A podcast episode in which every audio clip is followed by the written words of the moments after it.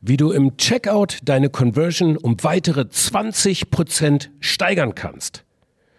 Darum geht es in dieser Episode nicht. Drei Quick Wins zur Nachhaltigkeit live von der Digital- und Marketingmesse de Mexico. Viel Spaß und Sinn. Bam, Bock auf morgen. Der Podcast für ein Marketing, Marketing for Future. Bock! Servus, Grüezi und Hallo, gute Laune sowieso. Ja, das war mein Mantra auf der Demexco 2023.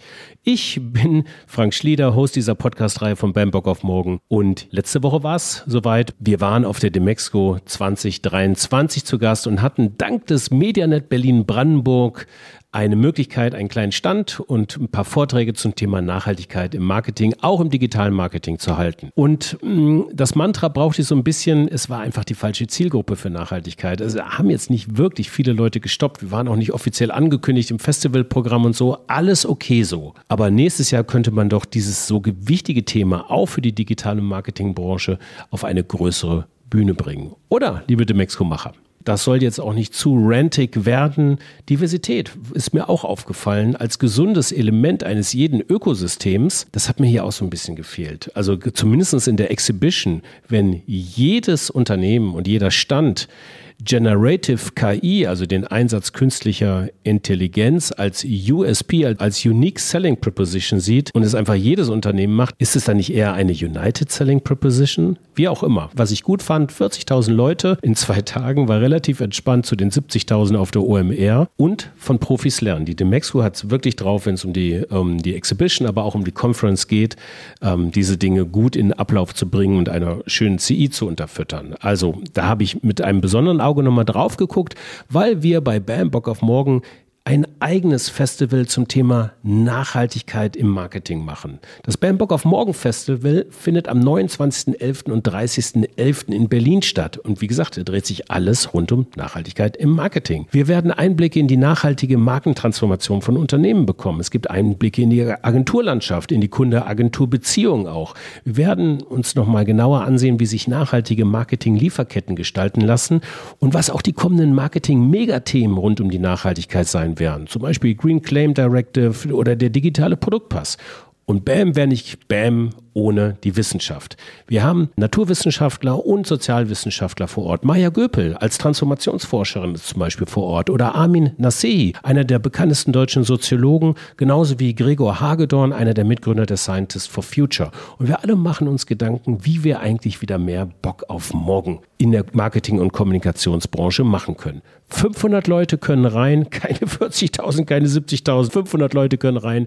Die Hälfte der Karten sind schon weg. Early Bird Tickets sind noch bis bis Ende September, bis 30.09. verfügbar. 20% weniger Werbung, Ende. Zurück zu dem Mexiko. Gute Menschen habe ich aber auch getroffen und gute Gespräche geführt. Drei Quickie-Interviews habe ich dabei aufgezeichnet. Thomas L. Rödding von Naravero und der digitale Produktpass, Olaf Peters Kim von WeLect und den selbstbestimmten Werbekonsum und Philipp von Hilgers von Double Verify. Mit ihm habe ich über das dreckige Internet gesprochen. Genug geschwafelt. Servus, Grüezi und Hallo, Quickie-Interviews, los geht's und ab dafür. Bam,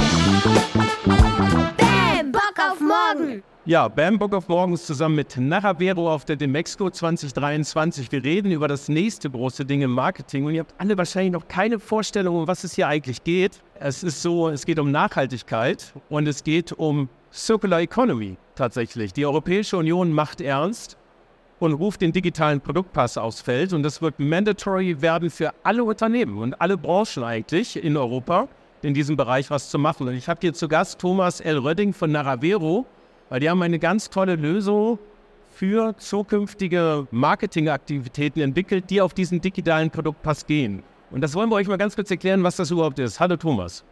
Hallo Frank, ganz herzlichen Dank, dass ich heute hier sein kann. Sehr gut. Dann erzähl mir mal, was ist das denn, der digitale Produktpass? Also der digitale Produktpass ist, wie der Name passt schon sagt, im Prinzip ein Ausweis, der mit jedem physischen Produkt sein ganzes Produktleben lang dokumentieren soll, wo es herkommt, was drin ist und wie man es recycelt. Und das bedeutet, das ist jetzt keine freiwillige Sache, die da kommen wird, sondern das will die Europäische Union für den europäischen Markt haben, dass Produkte transparent an die VerbraucherInnen gespielt werden. Genau so ist es. Im Prinzip ist die Regulierung der EU darauf ausgelegt, alle physischen Produkte, die heute ein CE-Zeichen tragen, bis 2030 in allen Branchen mit einem digitalen Produktpass auszustatten. Was bedeutet das konkret? Das bedeutet, dass der sogenannte Inverkehrbringer in diesem digitalen Produktpass sowohl die Herkunftsgeschichte als auch die Umweltinformationen verzeichnet, als auch über den weiteren Lebenszeitraum des Produktes alle Informationen zusammenträgt, die für eine zirkuläre, also für eine Kreislaufwirtschaft geeignet sind. Du hast immer das Beispiel eines Schuhs gebracht. Wie lässt sich das visualisieren? Also da wird quasi in dem Schuh ein äh, kleiner Chip eingebaut, sodass das Anhalten eines Handys genügt, um den gesamten Lebenslauf des Produkts nachzuvollziehen. Wo kommt das Leder her? Unter welchen Bedingungen haben die Menschen gearbeitet? Also all das, was sozusagen die Nachhaltigkeitsseite ist und auf der anderen Seite aber auch ein Verzeichnen von Verbrauchsmaterialien, Serviceprodukten, also auch eine kundenorientierte, vermarktungsorientierte Schnittstelle am Produkt selbst. Das heißt, ihr habt im, äh, in deinem Schuh zum Beispiel oder in meinen Galoschen, da ist ein NFC-Chip drin, wie man es auch vom Smartphone, von der, von der Kreditkarte und so weiter kennt. Ich halte mein Smartphone dran und dann öffnet sich so eine Art Landingpage und ich sehe quasi die komplette Lieferkette des Produktes.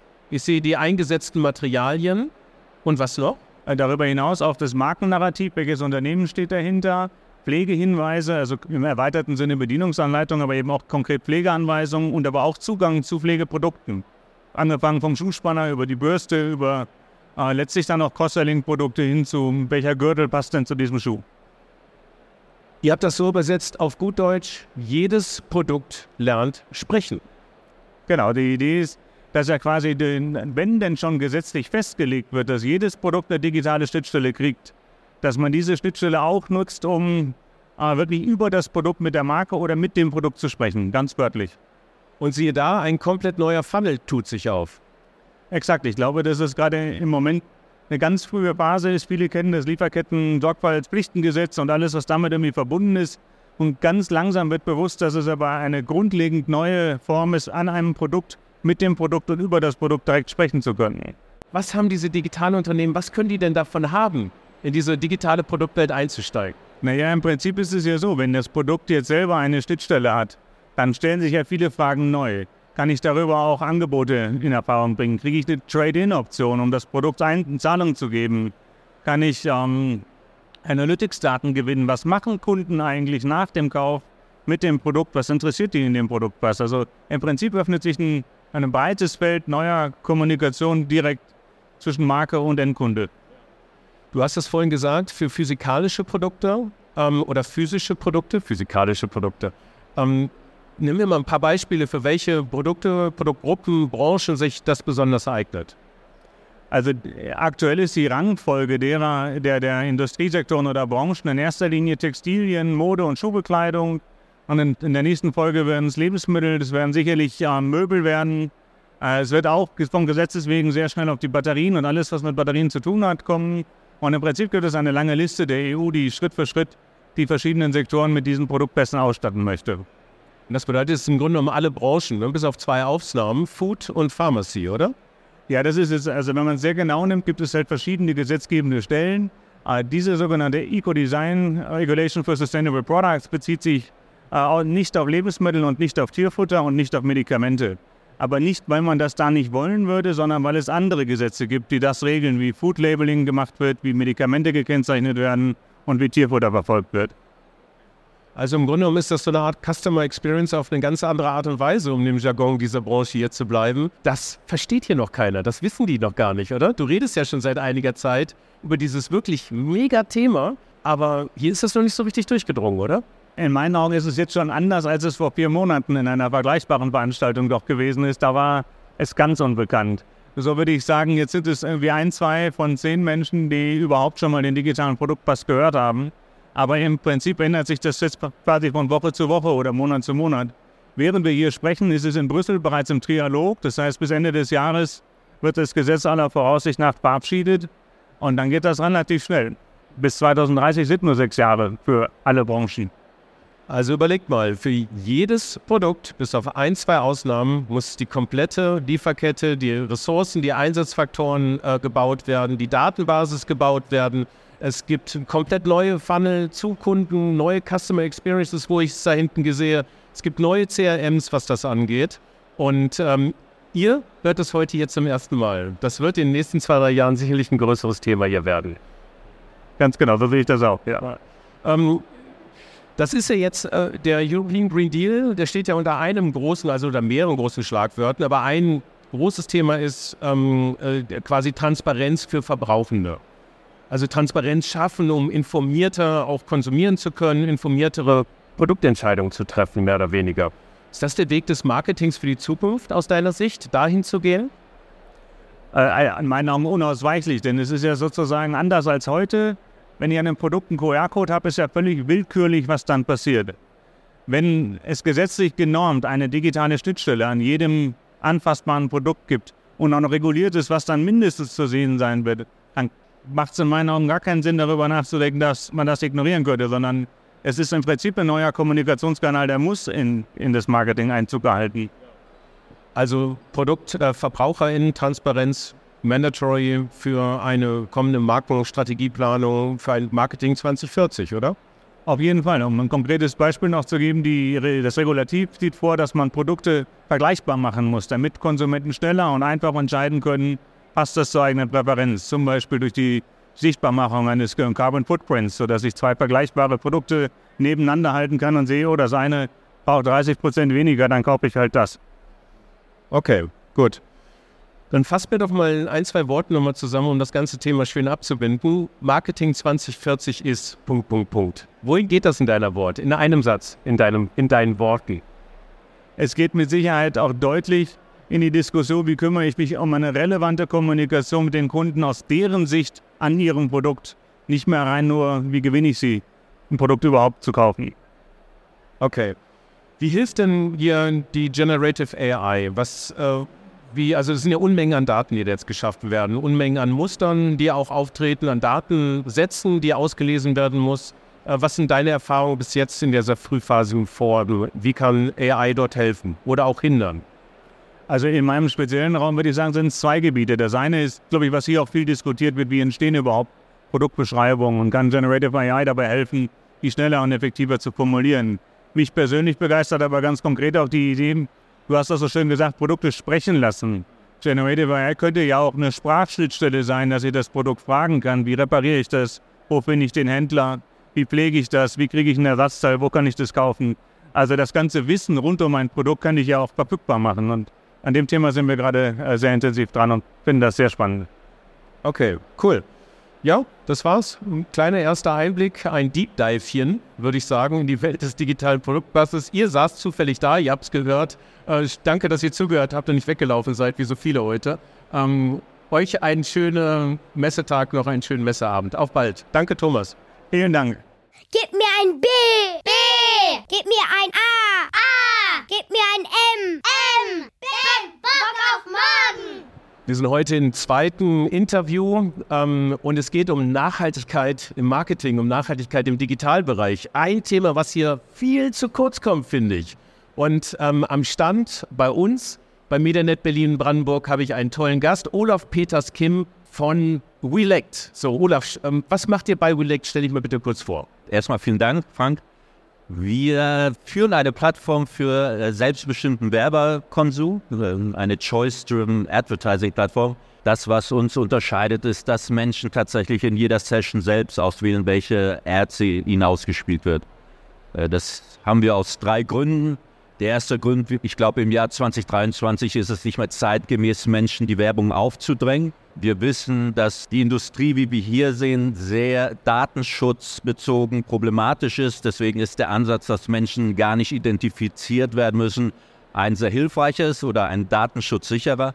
Und der dritte Grund ist, dass die Industrie, die wir hier auch in den Hallen sehen, sehr viel Emissionen verursacht und ein anderer Weg, das äh, in unserer Branche nennt man das ja SPO, Supply Pass Optimization, dass wir dann einen großen Schritt gemacht haben, nämlich viele Requests, viele Datenbankabfragen reduzieren können, indem wir das den Menschen selbst überlassen. Okay, wie genau läuft denn dieses Selbstüberlassen eigentlich ab? Bis jetzt ist Performance, wir werden verfolgt, wir werden gestalkt, wir werden getrackt als normale VerbraucherInnen ähm, im Bereich, ihr sagt selbstbestimmt, nimm mich mal mit auf die UX, auf diese Reise, wie das bei mir ankommt als Internet-User. Das ist eine sehr gute und sehr berechtigte Frage. Ich gehe mal davon aus, dass jeder das versteht und weiß. Es ist tatsächlich so, in jeder Session, wo man online mit uns oder beziehungsweise unserer Technik in Kontakt kommt, und das kann auf ganz vielen Seiten sein, vom Spiegel, Fokus, Chip, in jeder Session geben wir dem Nutzer drei bis sechs Kampagnen und der Nutzer entscheidet jedes Mal selbst, welche Kampagne in dieser Sekunde für ihn eine gewisse Relevanz hat. Dadurch äh, haben wir es nicht notwendig, den Nutzer zu identifizieren, ihn zu verfolgen, weil der Nutzer jedes Mal selbst sagt, ich habe gerade Hunger, dann ist es jetzt die McDonald's-Werbung oder ich äh, plane eine Reise, dann ist es vielleicht die Werbung von Eurowings. So hat dann wirklich jedes Mal der Mensch selbst die Entscheidung vor sich. Und das ist jetzt auf der Website im Header ganz oben zu finden. Da habe ich dann so eine Auflistung an Spots, wo ich draufklicke oder wie ist das integriert? Nein, auch, auch gute Frage, danke, sorry. Ähm, das gibt so drei, vier Arten. Die einfachste ist tatsächlich, wenn Menschen Videocontent konsumieren. Ich glaube, den meisten ist es inzwischen gewohnt, dass man Pre-Rolls und Mid-Rolls angezeigt bekommt. Und wir bauen dann tatsächlich im Videobildschirm ein, also wie so ein kleines Netflix auf, wo die dann statt irgendwie fremdbestimmt irgendeine Werbung ausgespielt bekommen, im Videoplayer einmal auf eine klicken, dann wird nur die Ad ausgespielt, die sie sich selbst ausgewählt haben. Es kann aber auch in Dialogen sein. Es gibt, äh, viele von euch kommen manchmal an eine Paywall. Man will ja nicht immer ein Abo abschließen oder die Kreditkartendaten angeben. Und dann sind wir eine Alternative, dass man zumindest einen Teil des Contents konsumieren kann. Also dann kann man sich sagen, nee, ich will lieber jetzt werbefinanziert einmal an den Content kommen und dann poppen wir auf Einmal wird eine Werbung ausgesucht, die wird dann angezeigt und dann äh, gelangt man sozusagen zum Premium-Content. Okay, dann kommen wir gleich zu dem zweiten Punkt, äh, zu den zwei Punkten Nachhaltigkeit und Datenschutz. Mal kurz mit dem zweiten angefangen. Warum ist diese Lösung datenschutzsicherer? Äh, es ist einfach so, wir verhindern, dass irgendwie die vielen Intermediäre an die Daten der Nutzer kommen, sei es die IP, sei es die Gerätedaten. Also das ist, wir erschweren ein bisschen das Fingerprinting, was für viele Kollegen natürlich ein Problem ist.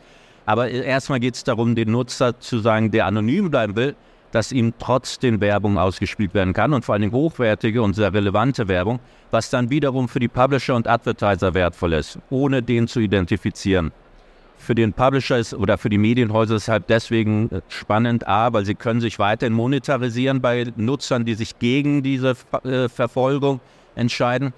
Und vor allen Dingen können sie Erlöse, Werbeerlöse generieren, die nicht irgendwie im billigen Low-TKB-Bereich sind. Okay, verstanden. Dann zum Thema Nachhaltigkeit. Das ist ja eigentlich jetzt der viel größere Impact, möchte ich jetzt fast behaupten. Lass uns da mal ganz kurz drauf gehen, wie das Performance-System eigentlich mittlerweile funktioniert. Was da eigentlich weltweit bei einer Performance-Kampagne äh, mehr oder weniger passiert. Vielleicht mal ein paar Sätze dazu. Ja, ich hoffe, dass man uns hier nicht gleich äh, böse anschaut. Es ist ja tatsächlich so, damit ein Banner auf der Seite von Spiegel zum Beispiel ausgeliefert wird, finden tatsächlich heute bis zu 200 Requests statt von Firmen, die nichts mit dem Spiegel oder mit dem Werbetreiben zu tun hat. Das fängt beim Ad-Server an über SSPs. Jeder dieser äh, äh, Server hat meistens eine DMP, die dazu führt, dass man über Datenbankabfragen versucht, den Nutzer zu identifizieren. Das ist aber nur der Anfang des Prozesses. Jede SSP arbeitet dann mit diversen Exchanges und DSPs zusammen, die wiederum den Nutzer versuchen zu erkennen.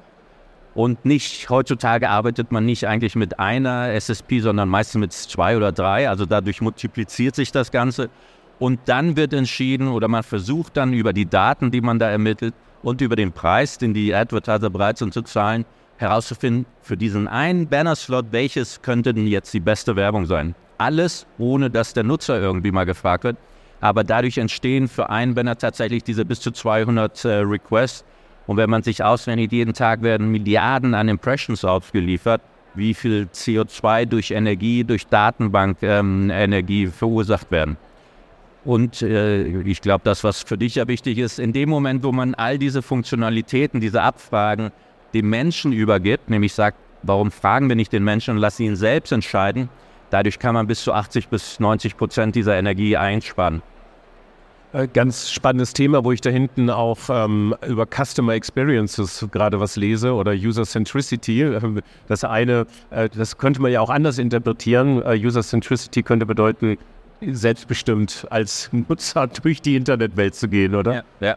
also äh, vor allen Dingen wird ja auch verhindert, dass irgendwie wieder Daten der Nutzer in irgendwelche Blackboxes gehen, was ja jetzt gerade sehr stark im Bereich von KI passiert. Ich glaube was man verwechselt oft, oder Targeting wird ja häufig als das One-on-One-Advertising bezeichnet. Das ist eigentlich, was wir auch tun, nur dass wir den Menschen eigentlich das One-on-One entscheiden lassen. Also das ist eine echte Kommunikation oder jedes Mal machen wir ein Kommunikationsangebot und die Menschen entscheiden sich, ob sie daran teilnehmen wollen oder nicht. Dadurch ist aber ein sehr effizienter Austausch von Informationen. Jetzt ist auch ein Riesenthema ist natürlich das Predictive-Thema, also äh, auch mal in die Zukunft blicken, was könnte dieser Konsument denn noch haben wollen, was wir ihm aufdrücken. Wie, wie steht ihr dazu? Ja, ich glaube, auch wenn das, was wir hier alle in der Branche machen, extrem äh, technologisch ist, ich glaube, wir sind wie bei jedem Wandel der Medien noch in der, in der Jugendphase. Also das Internet hat jetzt 20, 30 Jahre eigentlich versucht, das, was wir aus Print kennen, das, was wir aus TV kennen, das wir aus dem Hörfunk kennen, ins Online, ins Internet zu transferieren. Auch wenn wir das jetzt mit tollen Technologien hier umgesetzt haben. Mein, meine Erwartung ist eigentlich, dass wir jetzt erst in die Phase kommen, wo das Internet erwachsen wird, dass man sozusagen die Möglichkeiten des Internets ausnutzt oder erstmal wirklich umsetzt und nicht versucht, das, was wir aus den alten Medien kennen, in, die neue, in das neue Medium zu transferieren. Eins dieser Eigenschaften des Internets ist ja, dass man sehr einfach interaktiv agieren kann. Das konnten wir im TV nicht, das konnten wir im Print nicht, im Hörfunk nicht. Im Online ist das sehr einfach. Das haben sich ja die großen sozialen Medien, die Unternehmen auch äh, zum Eigennutz gemacht oder dadurch sind diese tollen Plattformen entstanden. In der Werbung äh, ziehen wir da jetzt erst nach, glaube ich. Deswegen meine Zukunftsprognose ist, dass wir sozusagen das Internet dann in, ein, in einem neuen, erwachsenen Stadium erleben aber auch in einem sehr energieintensiven Stadium. Also auch dort wird die Menge an Daten, die es zu prozessieren gibt, zukünftig auch weiter skaliert und zunehmen. Jetzt, wo wir hier auch als in jedem Stand äh, die USP äh, irgendwas mit KI, ähm, so wie früher irgendwas mit Medien, jetzt irgendwas mit KI ist, ähm, das geht ja schon in diese Richtung. Das Datenaufkommen wird sehr viel höher. Wie wird denn die KI das weiter beeinflussen deiner, aus deiner Sicht? Ich befürchte, da habe ich keine schlaue Antwort drauf. Ich finde es äh, spannend, wenn man sich guckt, was sind die zwei großen Themen in unserer Branche. Es ist Sustainability und KI. Und eigentlich widersprechen sie sich total. Aber es ist erstmal gut, dass wir uns als Branche endlich damit befassen, in der Hoffnung, dass dadurch auch versucht wird, von Anfang an das zweite Thema, nämlich die KI, besser oder äh, zukunftsorientierter aufzubauen. Aber eigentlich widersprechen sich die beiden. Daher, da kommen wir dann zum Abschluss. Ne? Marketing 2040, den Blick in die Kristallkugel. Im Vorfeld noch mal kurz darüber gesprochen. Ich, äh, gesprochen. ich nötige allen unseren Gästen mal so ein bisschen ihren einen One-Sentence zum Marketing 2040 ab. Wie stehst du dazu? Was muss ein Marketing 2040 ähm, auch in Bezug jetzt auf den Eindrücken der Digitalwirtschaft hier leisten können? Also den ersten Teil hatte ich fast schon beantwortet. Ich glaube, dass das Internet dann sozusagen erwachsen geworden ist. Ich glaube, der zweite Teil, und auch hier muss ich sehr vorsichtig sein, ich glaube, wir gehen in eine nächste Phase, die nicht mehr dieses One-on-One oder das, die personalisierte Werbung so in den Vordergrund stellt. Ich glaube tatsächlich, ich möchte Kommunikation personalisiert mit dir haben, mit Menschen, die ich kenne, mit Geschäftspartnern, mit Freunden. Ich weiß aber nicht, ob ich mit Unternehmen unbedingt immer eine personalisierte Kommunikation haben möchte. Und ich glaube, da wird sich einiges verändern in unserer Branche, weil jetzt der Fokus immer sehr stark auf diesen Personalisierten ist. Ich glaube, da überschätzen wir die Bereitschaft der Endverbraucher von jedem Unternehmen, sich irgendwas Personalisiertes anhören zu wollen. Da wird es, glaube ich, äh, sich stark was verändern. Okay, cool. Auch ein schöner Ansatz. Vielen Dank dafür. Und danke dir. Viel Spaß noch. Bock auf morgen! Willkommen zu unserer letzten Session in der Konferenz. In der Konferenz, dank des Medianet Berlin-Brandenburg, können wir so ein bisschen über Nachhaltigkeit in der Digitalwirtschaft und ähm, im Marketing sprechen. Und mein letzter und mein dritter Gast dieser ganzen Konferenz ist äh, Philipp von Hilders von Double Verify. Hallo Philipp, grüß dich, dass du da bist. Ja, grüß dich Frank. Ich bin äh, froh, hier bei dir zu sein, sozusagen in der Höhle des Löwens, wenn man über Nachhaltigkeit spricht. Aber ich denke, Äh, dann müssen wir nächstes Jahr nochmal drüber reden und dann sieht die Situation schon auch wieder ganz anders aus. Es ist ein Thema, was sich extrem schnell entwickelt. Du warst gerade eben auf einem der wenigen Sustainability Panels und hast im Auftrag des Bundesverbands der Digitalwirtschaft gesprochen. Da bist du nämlich auch Mitglied, richtig? Genau, also da habe ich auch, ähm, bringe ich mich auch ein, schon seit Jahren. Ähm, einfach weil es so viele auch Themen gibt, äh, wo es darum geht, äh, neue Standards zu setzen. Der BVDW ist da die richtige Anlaufstelle. Ähm, selber äh, auch im Vorstand äh, des Digital Marketing Quality einer Fokusgruppe. Und äh, bei dem Thema Media Quality ist uns irgendwie aufgegangen, da muss man auch über das Thema Nachhaltigkeit nachdenken. Innerhalb des BVDWs sind wir da nicht die Einzigen, da gibt es ein ganzes Ressort äh, dazu. Responsibility ist, wird da sehr groß geschrieben, jetzt auch immer wieder auch in den, in den letzten Zeit erfreulicherweise sehr hoch auf die Agenda gesetzt. Also da kann man sich extrem gut vernetzen und wir haben gesagt, Media Quality, das muss man auch vor dem Hintergrund sehen, dass da sehr viele Versprechungen immer schon gemacht werden und das ist ja okay, aber ab und zu muss man sich da mal auch alleinen, dass alle das Gleiche darunter verstehen und auch gerade wenn es hart um Business geht, redet man da eigentlich noch von der gleichen Sache. Das ist sozusagen die BVDW-Klammer. Bei Double Verify ist es klarerweise auch das gleiche Thema, was, was, mich da, was ich da reite. Und zwar im Enterprise Sales, äh, mich damit einzubringen, Advertiser-Agenturen, auch Publisher damit weiterzubringen, dass ihre Mediaqualität auch sozusagen richtig gesehen und bewertet wird. Aber auf der anderen Seite auch Marktakteuren klar das Signal zu geben, hier gibt es eine rote Linie und da seid ihr jetzt rübergelatscht und glaubt man nicht, dass wir das nicht sehen mit ähm, der Tech-Expertise, die wir aufgebaut haben und das quer über alle Kanäle. Kannst du mich kurz mitnehmen, was macht ihr genau bei Double Verify? Ja, also das ist eine Software as a Service Company, sitzt äh, in New York. Development findet auch in Tel Aviv und an vielen anderen äh, Stellen dieser, dieser Welt äh, statt.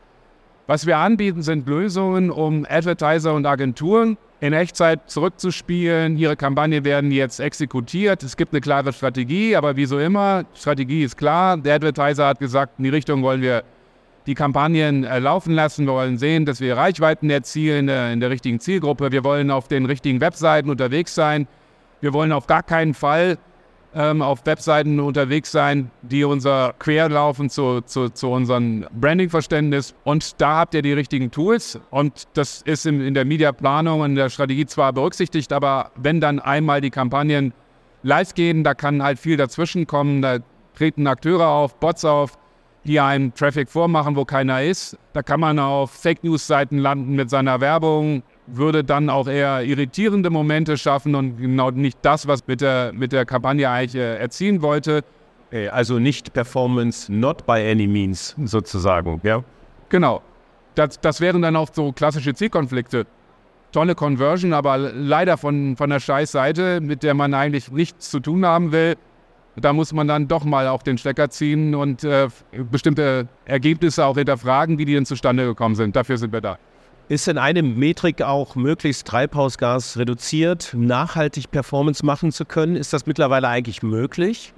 Genau das ist jetzt das Thema. Ne? Also ähm, Double Verify ist nicht das Unternehmen, was jetzt methodologisch ähm, dafür sich aufstellt, zu sagen, wir verstehen jetzt Nachhaltigkeit in allen den komplexen Aspekten, ähm, wie man eine ordentliche Bilanzierung auch von CO2-Werten vornimmt, da partnern wir, da arbeiten wir mit Scope 3 zusammen. Wenn man Kommunikation betreibt, Media einkauft, große Brands produzieren da 200 Tonnen CO2 allein dadurch, dass sie eben kommunizieren. Und man kann sich fragen, Moment, das sind doch erstmal, ist das doch, wenn wir uns hier so unterhalten, wie kommt denn so ein, ein großer Fußabdruck zustande? Da glaube ich, gibt es doch eine große Unterschätzung im Markt, weil man noch nicht so ganz im Blick hat, dass das äh, über viel Serverleistung überhaupt nur zu realisieren ist. Server, die global aufgestellt werden müssen, die über Networks verbunden sein müssen und die einen hohen Strombedarf einfach haben. Und solange unser Strombedarf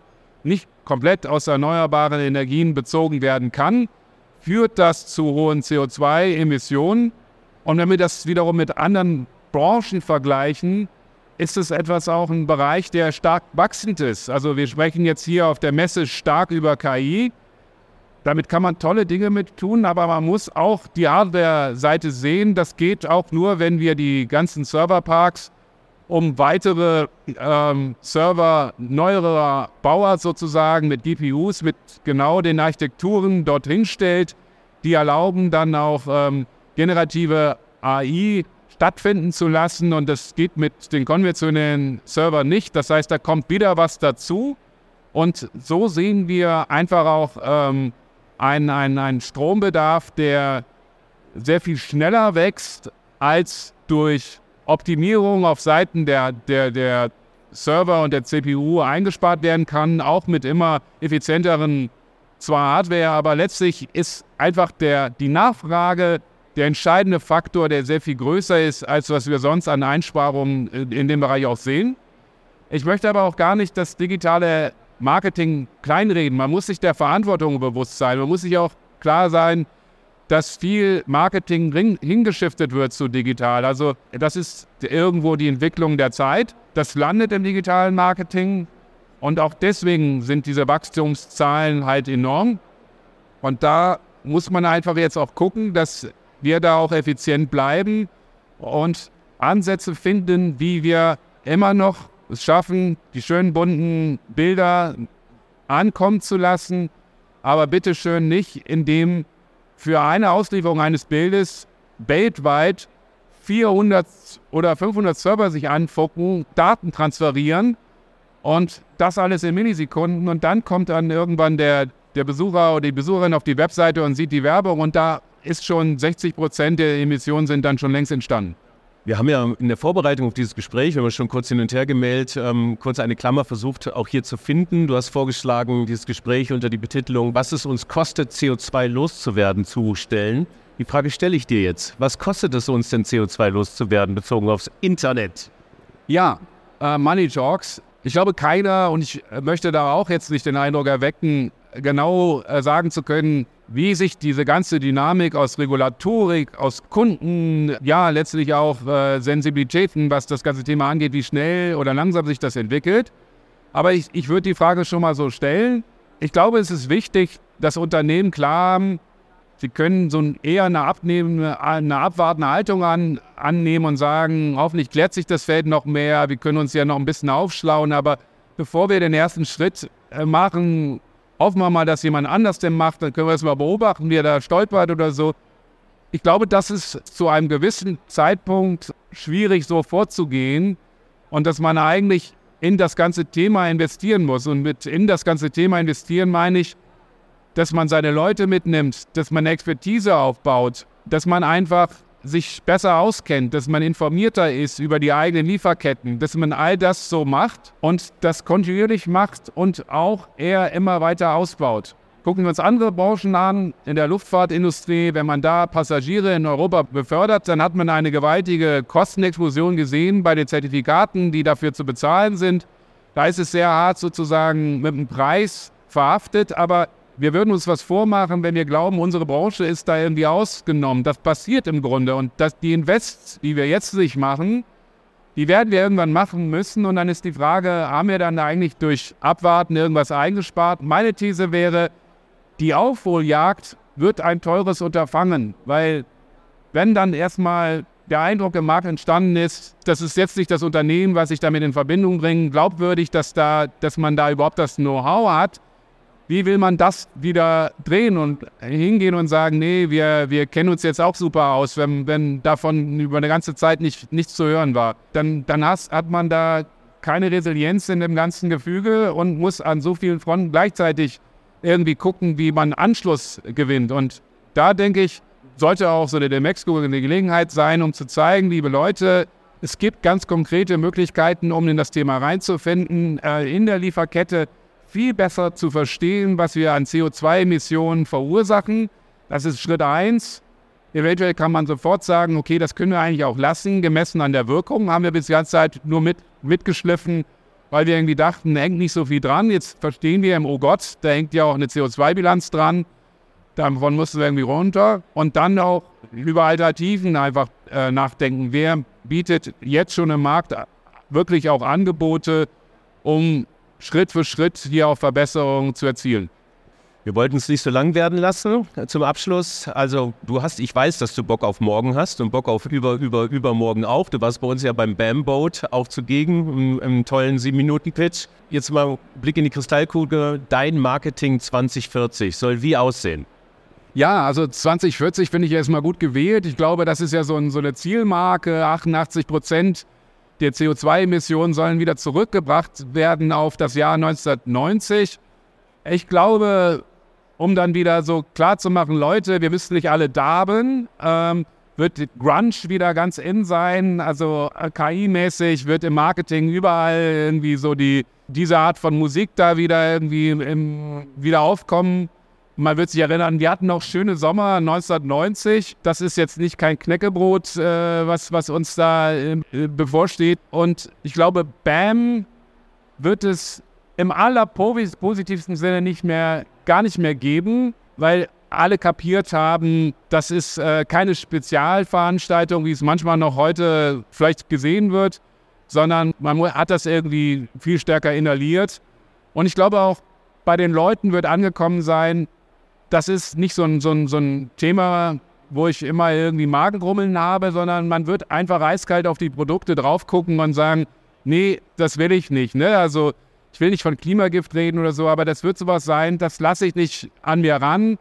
Und äh, wer da nicht irgendwie Top-Werte hat äh, auf seinen Produkten beim Kleingedruckten, der bleibt dann irgendwie auch, hat schon, wird schon gar nicht mehr im Regal vorkommen. Okay, das war ein sehr spannender Blick aufs Marketing 2040. Ein langer Satz, Philipp. Ich danke dir, dass du dabei bist. Wir arbeiten dran, uns selbst abzuschaffen. Alles Gute. Danke, Philipp. Und äh, auf bald. Das war unser Konferenzprogramm hier. Danke, Philipp. Ich danke dir, Frank.